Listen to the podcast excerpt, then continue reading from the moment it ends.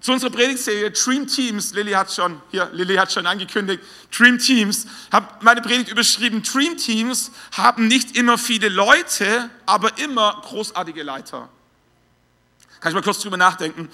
Dream Teams haben nicht immer viele Leute, aber immer einen mindestens großartigen Leiter. Noch nicht so lange her, da hat Argentinien die Weltmeisterschaft gewonnen und wir alle wissen, Messi war der Star der Mannschaft. Und er war nicht nur ein guter Fußballer, er war der Leiter, er war das Vorbild für, für eine junge Generation von Fußballern, die, ähm, als er schon gespielt hat, noch klein waren zu Hause, im Fernsehen verfolgt waren und zusammen mit ihm auf dem Spielfeld standen. Das war ein Team, äh, nicht nur mit vielen Leuten, sondern mit einem großartigen Leiter. Manche von euch erinnern sich vielleicht noch an das Dream Team, ich glaube, das war Barcelona, Olympische Spiele, Barcelona, äh, letztes Jahrtausend, wahrscheinlich schon Michael Jordan und die ganzen NBA-Stars, Scottie Pippen und wie sie hießen. Das war das erste wirkliche Dream Team. Äh, die hatten einen großartigen Leiter. Michael Jordan war the man. Ähm, und so könnten wir durchgehen durch unterschiedliche Teams.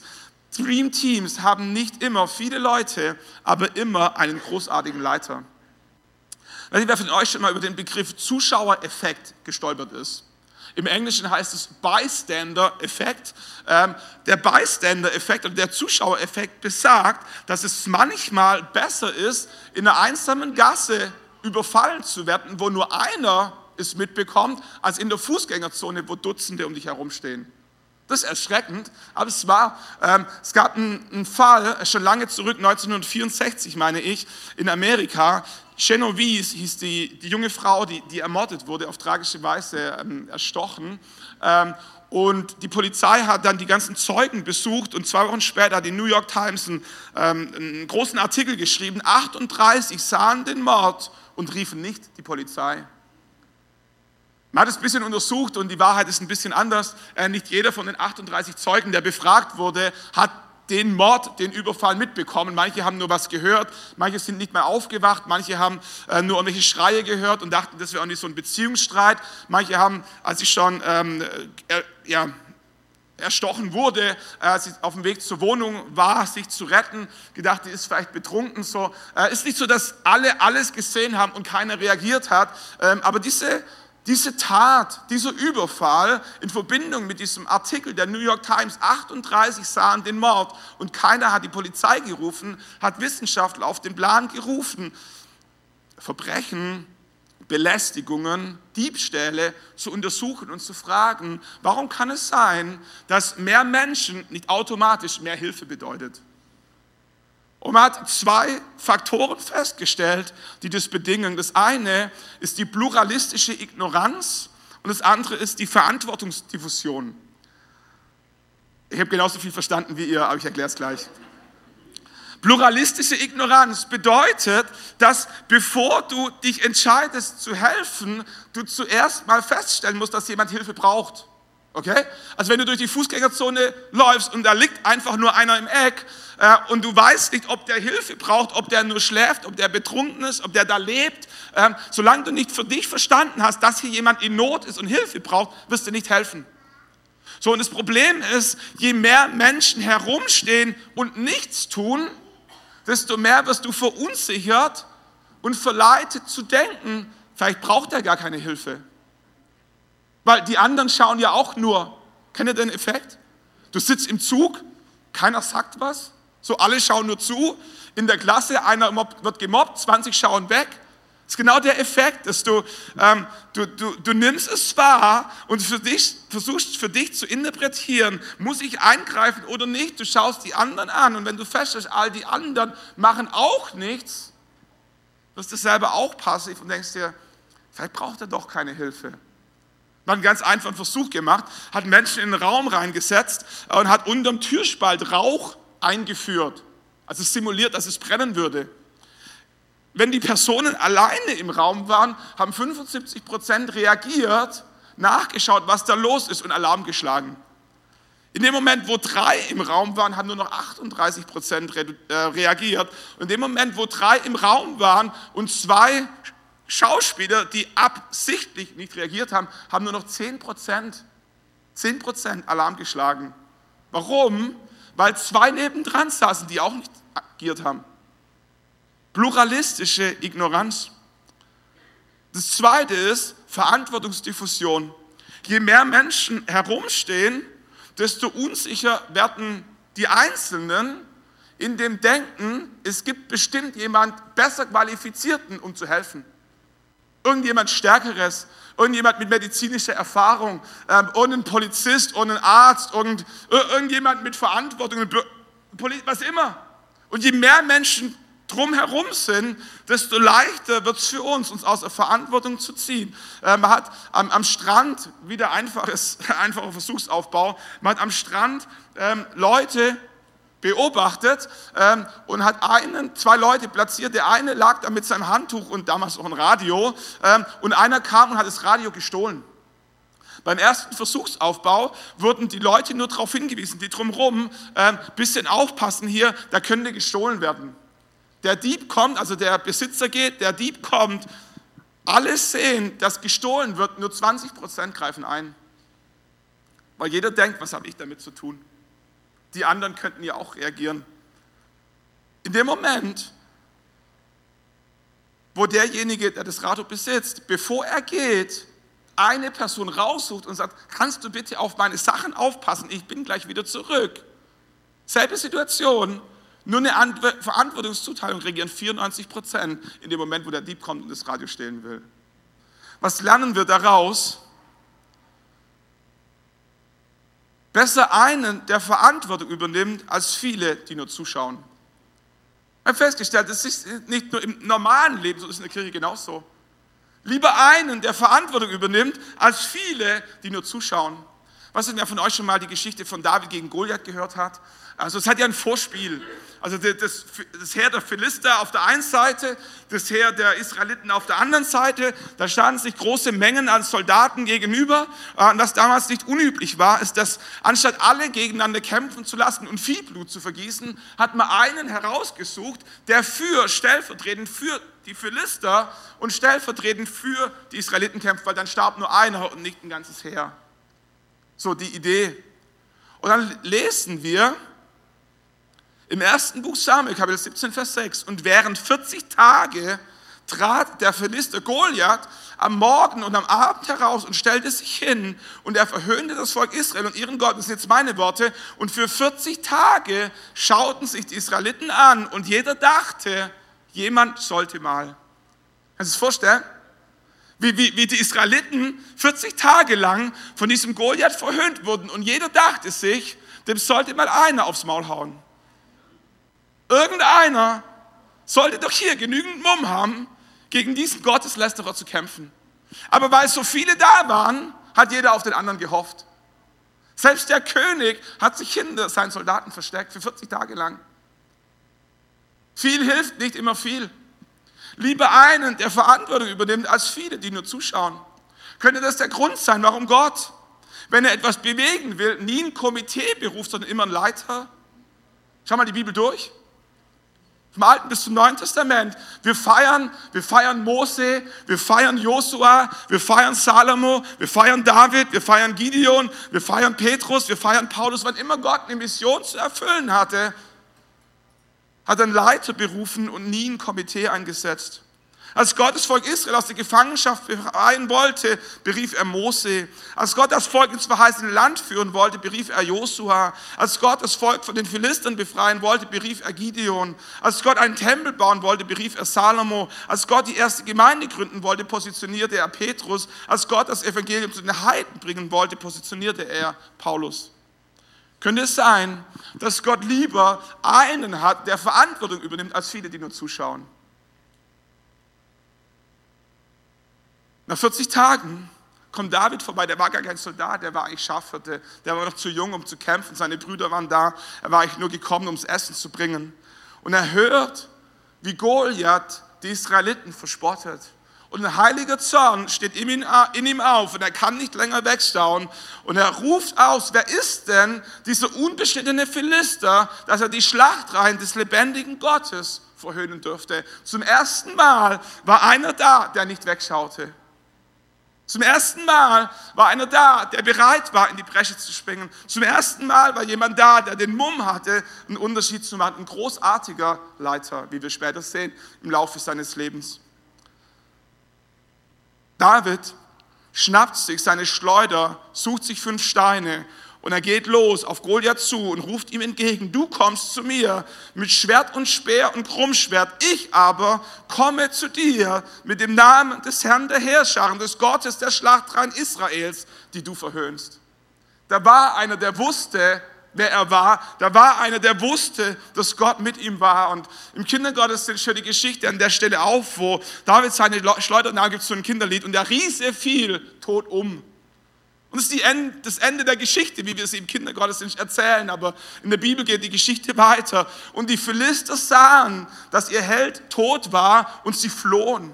Die Männer Israels, die 40 Tage zuvor keinen Mumm hatten, irgendwas zu machen, bekamen auf einmal Mut und Judas aber machten sich auf, brachen in Kriegsgeschrei auf und verfolgten die Philister bis sie sie vertrieben hatten. Alles, was es brauchte, war ein großartiger Leiter. Mama braucht es. Mama ist es besser, einen zu haben, der Verantwortung übernimmt, als viele, die nur zuschauen. Also Erstaunliche ist, in dem Moment, wo einer Verantwortung übernimmt, werden auf einmal als Zuschauer Mitstreiter. Das ist das Geheimnis von Dream Teams. Dream Teams haben nicht immer viele Leute, aber immer großartige Leiter. Dream Teams haben jemand, der vorangeht. Ich wollte mit euch ein bisschen ins Leben von Jesus reinschauen, der definitiv ein großartiger, vielleicht der großartigste Leiter, den es jemals gab, auf diesem Planeten. Ich möchte ein bisschen ins Leben von Jesus reinschauen und, und mal entdecken, was, was macht ein großartiger Leiter eigentlich aus? Und das ist nicht vollständig, aber ähm, einfach so, so ein paar Aspekte rausgegriffen aus dem Leben von Jesus, was einen großartigen Leiter ausmacht. Und Leiter ähm, heißt nicht immer, du hast einen Titel. Leiter heißt einfach, dass du bewu dir bewusst bist, dass, dass Gott dir Einfluss gegeben hat, dort, wo Gott dich hingestellt hat, in deiner Firma, in deiner Familie, im Umgang mit deinen Kindern, in deiner Nachbarschaft, in deinem Sportverein. Leiter haben nicht immer einen Titel, aber Leiter Leiter sind sich bewusst, dass Gott ihnen Mandat gegeben hat, einen Unterschied zu machen. Das Erste, was wir im Leben von Jesus sehen, großartige Leiter haben eine Berufung. Jesus hatte eine Berufung. Jesus wusste, wozu er auf dieser Erde war. Manchmal, manchmal, lesen wir die Bibel so, wie wenn Jesus den ganzen Tag nur gechillt hätte und irgendwann ist halt passiert. So, aber wenn, wenn du mal, weil wir immer nur die Wunder rausgreifen oder die Geschichten, wir denken dir, was hat Jesus eigentlich den ganzen Tag gemacht? Wo, wo war der? Aber, aber wenn du zwischen den Geschichten immer wieder liest, dann liest du, dass Jesus sich aufmachte, dass Jesus auf dem Weg nach Galiläa war, dass Jesus zum Zachäus sprach, komm herunter von deinem Baum, heute möchte ich mit dir Gemeinschaft haben, dass Jesus seine Jünger beruft, äh, Andreas, den anderen, dessen Name nicht gewandt wird und so, und dann ging er nach Galiläa. Jesus hatte einen Plan. Jesus ließ die Jünger und die Volksmenge zurück, um Zeit mit seinem Vater zu verbringen. Jesus sah, dass die Menschen in Not waren und Jesus kam vom Berg herunter, um ihnen zu helfen. So, Jesus, Jesus schilderte nicht sein Leben. Jesus hatte eine Agenda, Jesus hatte, hatte eine Leidenschaft. Und, und, und im Johannes-Evangelium 6, Vers 57 drückt er es folgendermaßen aus. Wie mich der lebendige Vater gesandt hat. Jesus war nicht, Jesus war nicht auf Urlaubsreise, sondern Jesus war gesandt. Jesus wusste, mein Vater im Himmel hat mich gesandt, mein Vater im Himmel hat mir eine Berufung mitgegeben, einen Auftrag und deswegen bin ich hier. Und an verschiedenen Stellen öffnet Jesus diese Berufung so ein bisschen und er sagt, ich bin gekommen, zu suchen und zu retten, was verloren ist. Ich bin gekommen, damit sie das Leben in Fülle haben. Ich bin das Licht der Welt gekommen, damit jeder, der an euch glaubt, nicht in der Finsternis lebt. Ich bin gekommen, ich bin nicht gekommen, die Welt zu richten, sondern die Welt zu retten. Dazu bin ich in die Welt gekommen, dass ich für die Wahrheit Zeugnis ablege. Und ganz am Ende seines Dienstes sammelt er seine Jünger und sagt, wie mich der Vater gesandt hat, so sende ich euch. Jesus hat nicht einfach einen Tag reingelegt, gelebt. Jesus hat den Plan, Jesus hat den Auftrag. Jesus wusste, wo, wozu er da war. Großartige Leiter haben eine Berufung. Und vielleicht sitzt du da und denkst, ich habe keine Ahnung, was meine Berufung ist. Ist nicht schlimm, es sei denn, du bist 105. Das ist ein bisschen spät. So, aber solange du, Mose war 80, als er die Berufung seines Lebens empfangen hat, er im brennenden Dornbusch. Joe Biden, der aktuelle amerikanische Präsident, war 78, als er zum Präsidenten gewählt wurde. Donald Trump ist 76 und er überlegt sich, in zwei Jahren nochmal zu kandidieren. Muss man nicht gut finden. Aber, aber was ich sagen will ist, was ich sagen will ist, du bist nicht zu alt, du, bist nicht, du hast nicht verpasst. Aber es lohnt sich, es lohnt sich. Großartige Leiter kennen ihre Berufung. Großartige Leiter wissen, wozu Gott sie auf diese Welt ähm, gesandt hat. Großartige Väter wissen, was, was, was, ihr, was ihre Berufung ist für ihre Familie, für, für die Ehe, welche Verantwortung sie tragen, all diese Geschichten. Und in der Bibel gibt es ganz unterschiedliche Berufungserlebnisse. Mose, ich habe gerade gesagt, Mose hatte so ein klassisches Berufungserlebnis am brennenden Dornbusch. Aber wenn ihr seine Geschichte genau anschaut, dann hat die Berufung von Mose nicht erst am brennenden Dornbusch begonnen. Mose ist als kleines Kind in Gefangenschaft groß geworden. Seine Eltern waren Sklaven und der Pharao hat beschlossen, dass alle Jungs umgebracht werden müssen, damit die Israeliten nicht so zahlreich werden. Eigentlich hätte er sterben sollen, aber seine Mutter hat ihn versteckt, hat ihn dann in ein kleines Schiffchen reingesetzt und der Tochter des Pharaos übers Wasser zugesandt. Und sie hatte Erbarmen mit diesem Baby, hat es aufgenommen und so wuchs Mose auf am Hof des Pharaos.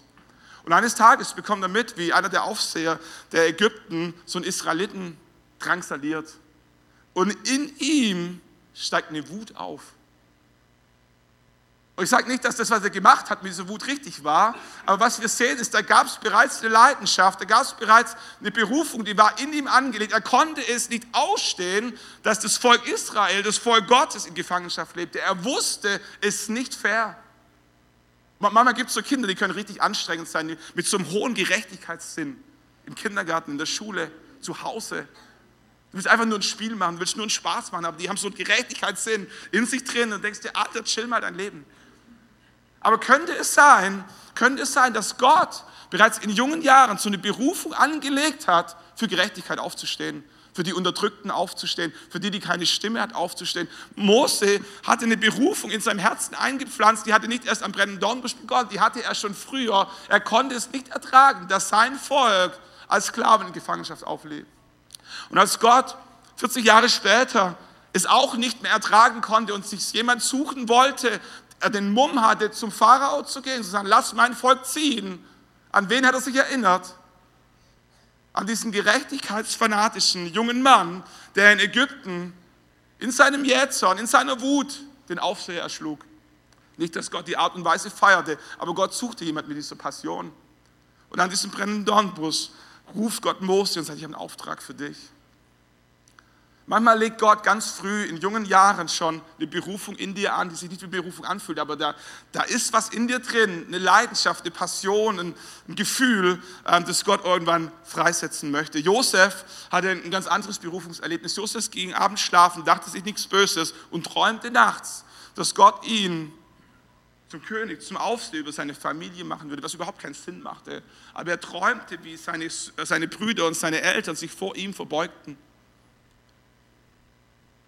Das ist vielleicht nicht die Norm, aber auch das ist eine Form von Beruf. Ich kenne einen jungen Mann, ähm, nicht Shaw Christoph, sein Papa heißt Shaw Christoph, er heißt Johnny Nador, Leiter, ehemaliger Leiter der Schulerweckung in Füssen. Ich habe den getroffen als Teenager mit 12, 13, 14 Jahren. Hat erzählt von dem Traum, den er nachts hatte, dass er auf einem großen Blatt steht mit roten Gebäuden und das Evangelium verkündigt. Und als er größer war, hat er dieses Bild gesehen im Internet und festgestellt, das ist der rote Platz in Moskau. Und seit dieser Mann zwölf oder 13 Jahre ist, spricht er über diesen Traum, dass Gott ihn berufen hat, nach Moskau zu gehen, das Evangelium zu verkündigen. Durch einen Traum. Nehemia war der Mundschenk des Königs in Babylon. Und es ging ihm gut und Jerusalem war weit weg und er hatte nichts mit denen am Hut, außer dass da seine Wurzeln herkamen. Und dann heißt es, dass er eines Tages die Info bekam, dass die Stadtmauern in Jerusalem zerstört sind, die Feinde über die Israeliten herfallen und sie völlig hilflos sind. Dann heißt es, und als ich diese Worte gehört hatte, setzte ich mich und weinte und trauerte tagelang. Und dabei fastete ich und betete ich vor dem Gott des Himmels und sprach. Weißt du, ob du das kennst, auch eine Form von Berufung. Mutter Teresa ging durch Kalkutta und sie sah die Not und es zerriss ihr buchstäblich das Herz. Manchmal sind die Nöte, die wir sehen, die Berufung, die Gott in unser Leben reinpflanzt. Und du kannst an Gemeinde verzweifeln, weil Gemeinde ist nicht perfekt. Du kannst alle anderen kritisieren, weil die es nicht richtig machen. Oder du kannst entdecken, dass Gott vielleicht dir eine Berufung gegeben hat, an der Stelle einen Unterschied zu machen. Vielleicht hat es einen Grund, warum gerade dir das auffällt. Weil Gott in dich die Berufung reingelegt hat für die Armen, für die Einsamen, für, für, für die Senioren, für die Jugendlichen, für die Kinder, für, für das Außengelände, für was immer.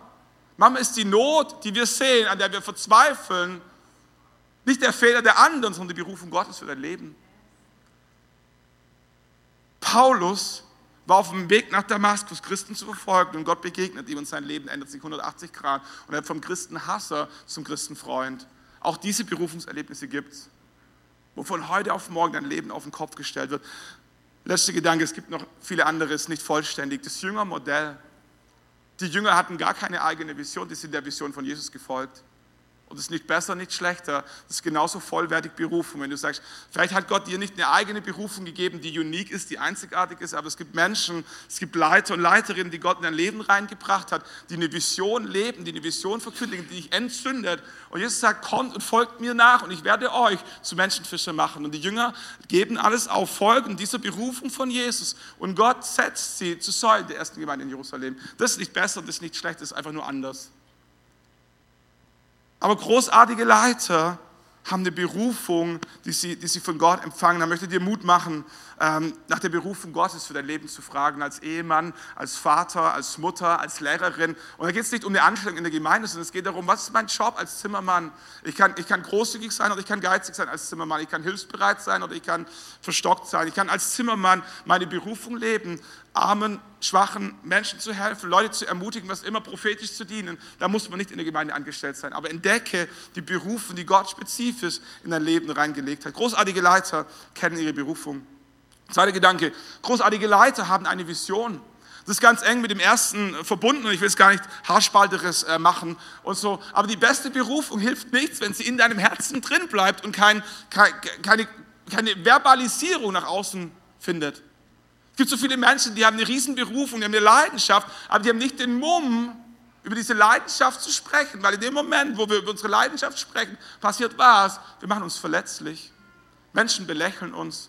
Menschen kritisieren uns, Menschen denken, wir sind größenwahnsinnig, Menschen denken, wir seien was Besseres oder was immer Menschen über dich denken. Oder du, du, du kommunizierst eine Berufung und du weißt nicht, ob du es umsetzen kannst.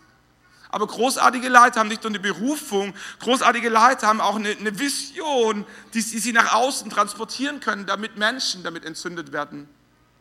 Jemand Schlaues sagt immer, du kannst nur in anderen entzünden, was in dir selbst brennt.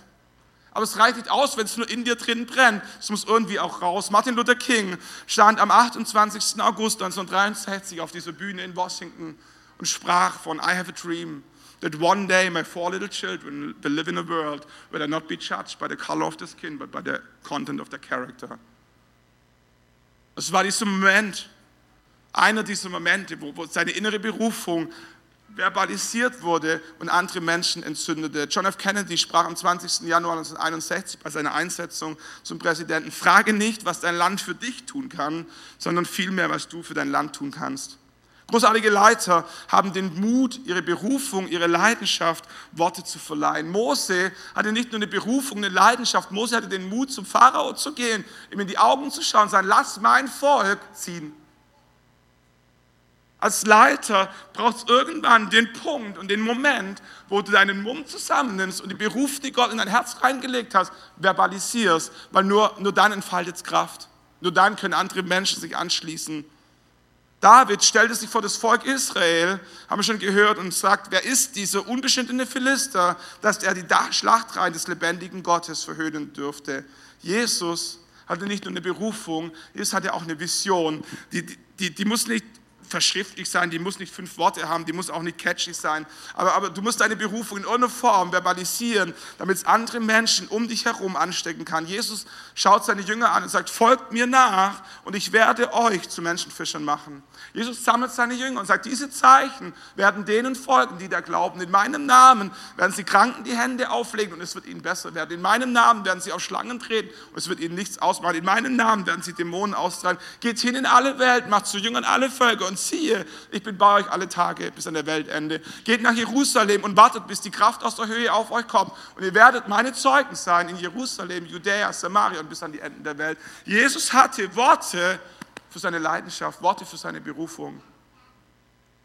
Und wenn du Menschen inspirieren willst, wenn du ein Dream Team bauen willst, dann, dann fängt es an, dass, dass, du von Gott eine Berufung empfängst, dass du, dass du eine Berufung für dich ergreifst und dass du anfängst, diese Berufung in Worte zu leiten, sodass andere Menschen sie wahrnehmen können und sich dir anschließen können. Dritter Gedanke, großartige Leiter übernehmen Verantwortung. Kleiner Junge hat mal seinen Papa gefragt, sagt, du Papa, was macht einen richtigen Mann aus?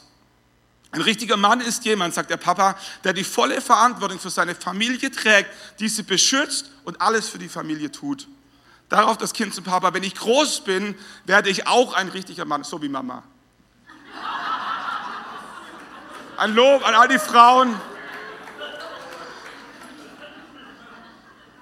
Großartige Leiter sind bereit, Verantwortung zu übernehmen. Aber erstens ehrlich sein, als Gospelhaus, wo werden wir ohne unsere Frauen, ohne unsere Mitarbeiterinnen, ohne unsere Leiterinnen, ohne unsere Predigerinnen? Das, das, sind nicht nur Männer, Leiter sind nie nur männlich, die, die, sind männlich, weiblich, wie Gott dich geschaffen hat. So Gott, Gott, Gott verteilt Berufungen.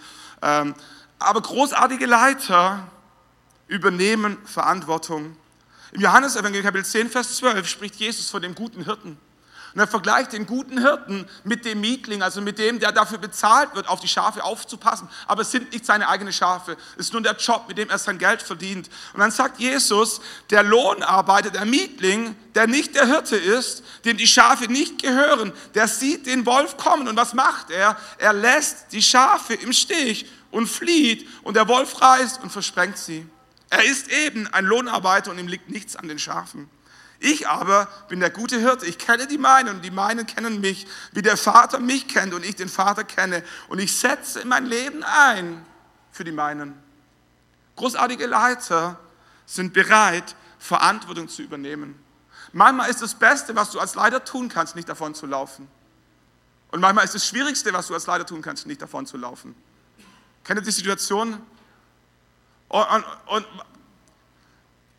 Manchmal staunen wir, wenn im Alten Testament der Engel des Herrn Gideon erscheint oder Mose erscheint und die kriegen eine mega Berufung. Ich denke, alter Schwede, ich, ich würde ihn nehmen.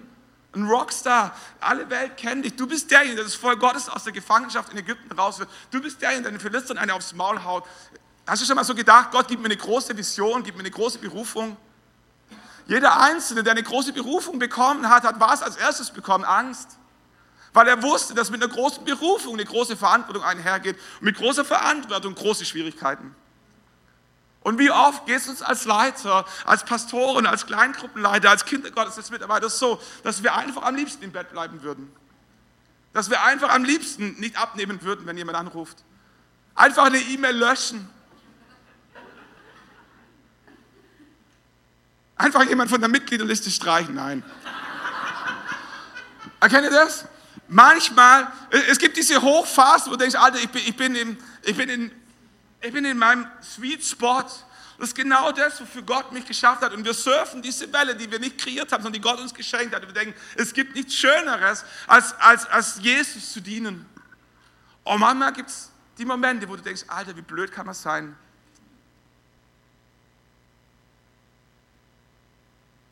Und manchmal ist das Beste, was du als Leiter tun kannst, nicht davon zu laufen.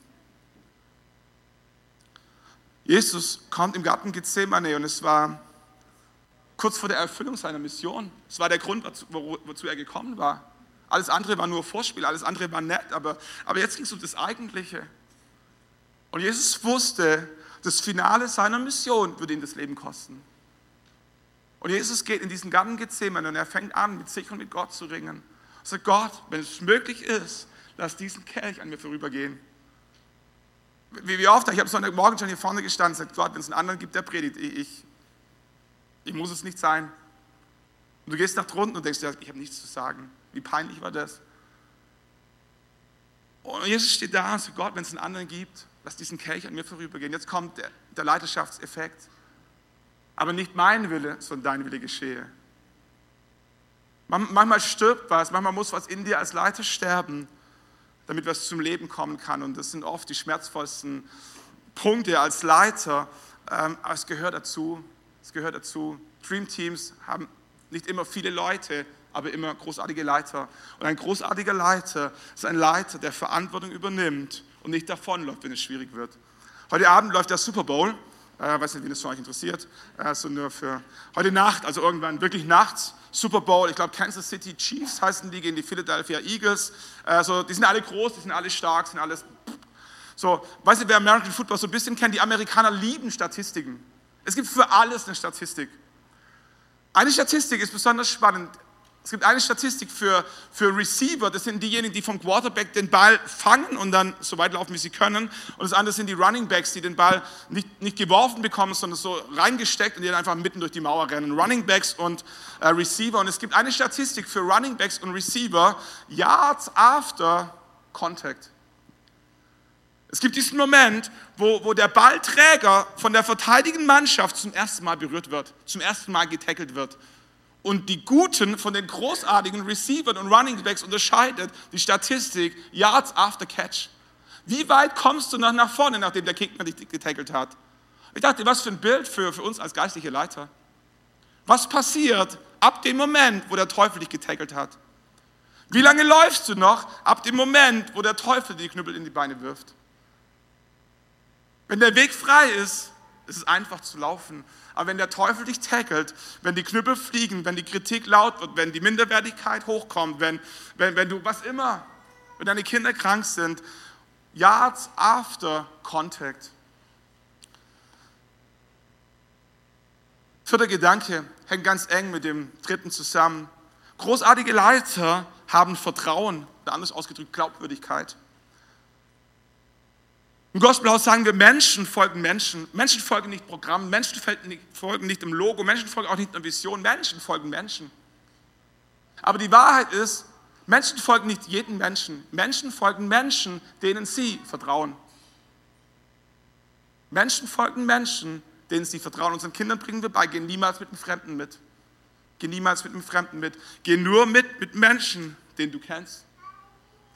Großartige Leiter haben das Vertrauen und die Glaubwürdigkeit gegenüber ihrem Team. Viele Menschen haben tolle Berufungen, tolle Visionen, großartige Ideen, vielleicht sogar ein Team, aber niemand, der ihnen wirklich folgt. Warum? Weil sie nicht das Vertrauen ihres Teams haben. Ich habe darüber nachgedacht, im Neuen Testament gibt es zwei Szenen, wo die Jünger in Sturm geraten. Und in jeder einzelnen Szene war Jesus mit ihnen.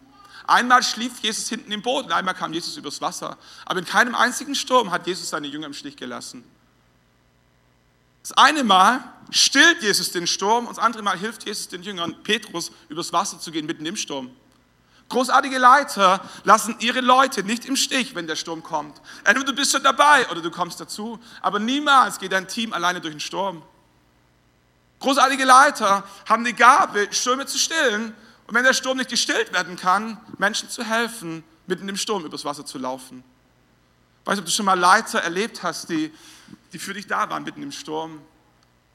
Großartige Leiter haben das Vertrauen ihres Teams. Vertrauen ist immer Beziehungssache. In dieser Szene, wo die Jünger im Sturm waren, Jesus kommt über die Wellen ihnen entgegengelaufen, sagt Petrus zu Jesus, Petrus entgegnete Jesus, Herr, wenn du es bist, wenn du es bist? Was ist eine entscheidende Frage?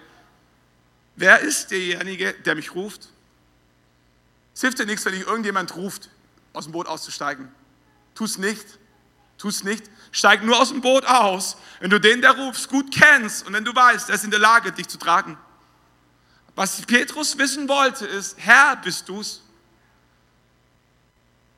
Weil Vertrauen immer Beziehungssache ist und äh, möchte Mut machen als großartiger Leiter. Lauf nicht davon, wenn es schwierig wird und investiere in das Vertrauen deiner, deiner Leute. Zwei ganz kurze Punkte noch am Schluss hinten reingeschoben. Großartige Leiter bauen ein Team. Jesus war keine One-Man-Show, Jesus war kein Rockstar, Jesus hat ein Team von ganz normalen Leuten, die er zu Helden machte.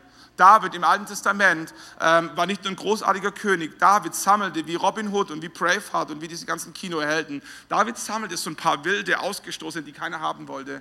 Muss mal nachlesen. Und diese Jungs waren bereit, für ihn durchs Feuer zu gehen. Diese Jungs waren bereit, ins feindliche Lager zu gehen, einfach nur, weil David Durst hatte. Das wollte er gar nicht. Die liebten ihn so sehr, die ehrten ihn so sehr, weil er derjenige war, der in ihnen etwas sah, als keiner was in ihnen sah. Großartige Leiter haben die Gabe, ein Team zu formen und, und Menschen in dieses Team einzubauen, die vielleicht sonst keiner haben möchte. Und Menschen, Menschen zu formen, besser zu sein, als sie eigentlich sind. Es gibt in Amerika eine, es gab in Amerika eine Marathonläuferin, Shalane Flanagan, die hat 2017 den New York City Marathon gewonnen als erste amerikanische Frau, nachdem viele ausländische Frauen gewonnen hat, nach 40 Jahren in 2 Minuten 26. Und das war ein riesen Highlight ihrer Karriere. Und die New York Times, gleich was wieder, hat einen Artikel über sie geschrieben. Es ist ein großartiger Erfolg, New York Marathon gewonnen. Aber ein noch größerer Erfolg, was noch mehr heraussticht in ihrem Leben ist, dass sie es geschafft hat, um sich herum ein Team zu bauen von anderen Langstreckenläufern, die vorher alle alleine gelaufen sind. Läufer waren alles Einzelgänger. Und irgendwann hat sie für sich gemerkt, alleine ist schwierig weit zu laufen. Und sie hat sich in einer Truppe von Männern angeschlossen und hat mit denen zusammen trainiert. Und dann sind eine Frau nach dem anderen mit dazugekommen. Und nach vielen Jahren, nachdem sie den New York Marathon für sich gewonnen hat, man festgestellt, all die anderen elf Frauen, die mit ihr trainiert haben, haben es alle, ohne Ausnahme, zu den Olympischen Spielen geschafft. Das gab es noch nie. Es gab großartige Sportler. Es gab noch nie einen Sportler, der so ein Umfeld kreiert hat, in dem andere zur Höchstleistung angesprochen wurden, in der Dichte wie bei ihr. Eine Trainingsgruppe von elf Leuten. Und jede Einzelne hat es geschafft, bei den Olympischen Spielen teilzunehmen. Großartige Leiter sind Leiter, die ein Team bauen, die Menschen fördern, die Leute in ihre Berufung reinführen. Und großartige Leiter machen einen Unterschied. Jesus veränderte diese Welt. Angefangen mit zwölf Jüngern, 70 Jünger, 120 am Pfingsten im Obergemach, 3000 kamen zum Glauben am Pfingsten, 5000 waren es ein paar Wochen später. Heute sprechen wir von über zwei Milliarden Christen auf diesem Planeten. Alles hat begonnen mit einem großartigen Leiter, der eine Berufung hatte, der den Mut hatte, sie eine Vision zu formulieren, zu verbalisieren, der Verantwortung übernahm, der Vertrauen hatte seiner Leute, der ein Team baute und am Ende einen Unterschied machte. Und wir als Gospelhaus sind eingebettet. Unser, unser, unser eigentlicher Pastor, unser eigentlicher Hirte bin nicht ich, ist auch nicht der Jürgen. Unser eigentlicher Pastor ist Jesus Christus. Und wir wollen dich einladen, als Gospelhaus Teil seines Streamteams zu sein. Nicht das Streamteam vom Kaffeeteam, nicht das Streamteam von der Marlene fürs Putzen, nicht das Streamteam vom Ingo für die Finanzen, sondern wir wollen dich einladen, Teil dieses Streamteams zu sein, wovon Jesus der Leiter ist. Der sein Leben bereit war zu geben für dich. Ich möchte dich einladen, nochmal aufzustehen. Wir wollen uns einfach nochmal Zeit nehmen. So ein Song einfach um Gott zu suchen und sagen, wo immer du stehst, welcher Punkt immer dich herausgefordert hat, möchte ich, möchte ich einladen, den nächsten Schritt zu gehen. Wie, wie gesagt, Berufung findet nicht nur in diesen vier Räumen statt, äh, vier, vier Wänden im Gospelhaus. Berufung findet an einem Arbeitsplatz statt. Berufung findet in einer Familie statt. Familie, Berufung findet dort statt, wo Gott dich hingestellt hat. Aber wir laden dich auch ein, Teil eines unserer Dream Teams im Gospelhaus zu werden. Lilly erzählt nachher noch ein bisschen mehr, wie viele Teams wir haben, wie man da Kontakt aufnehmen kann. Aber jetzt für den Moment soll es einfach darum gehen, dass wir uns nochmal auf Gott ausrichten und sagen, Gott, du bist ein großartiger Leiter und du lädst mich ein, in deinem Team zu sein. Was ist mein Platz? Was ist meine Rolle? Was ist mein nächster Schritt? Wo bin ich davon gelaufen und muss wieder zurückkommen? Wo muss ich in Vertrauen investieren? Fahren wir beten, dass du in deiner Sanftheit, in deiner Liebe, in deiner Fürsorge in unser Leben reinsprichst, dass du Berufungen neu ausgräbst. Vater, so viele großartige Menschen, so viele Lebensgeschichten, so viele Leidenschaften, so viele, so viele Nöte, die uns umtreiben, die du in unser Herz reingepflanzt hast. So viele Menschen, für die wir einen Blick haben. Vater, wir fragen uns, was wäre möglich? Was wäre möglich, wenn wir uns gemeinsam, gemeinsam einklinken? Wenn wir gemeinsam dir nachfolgen, wenn wir gemeinsam dich als unseren guten Hirten nachjagen, wenn wir unsere Gaben, unsere Talente nicht vergraben, sondern ausgraben, wenn wir anfangen, einen Unterschied zu machen an dem Platz, wo du uns gestellt hast. Herr, wir beten für unsere Stadt, wir beten für unsere Nachbarschaft, wir beten für unser Land. Wir beten, dass wir das Gospelhaus eines deiner Dream Teams sind, die den Unterschied machen, wo immer wir sind. Beten, dass du sprichst, Herr.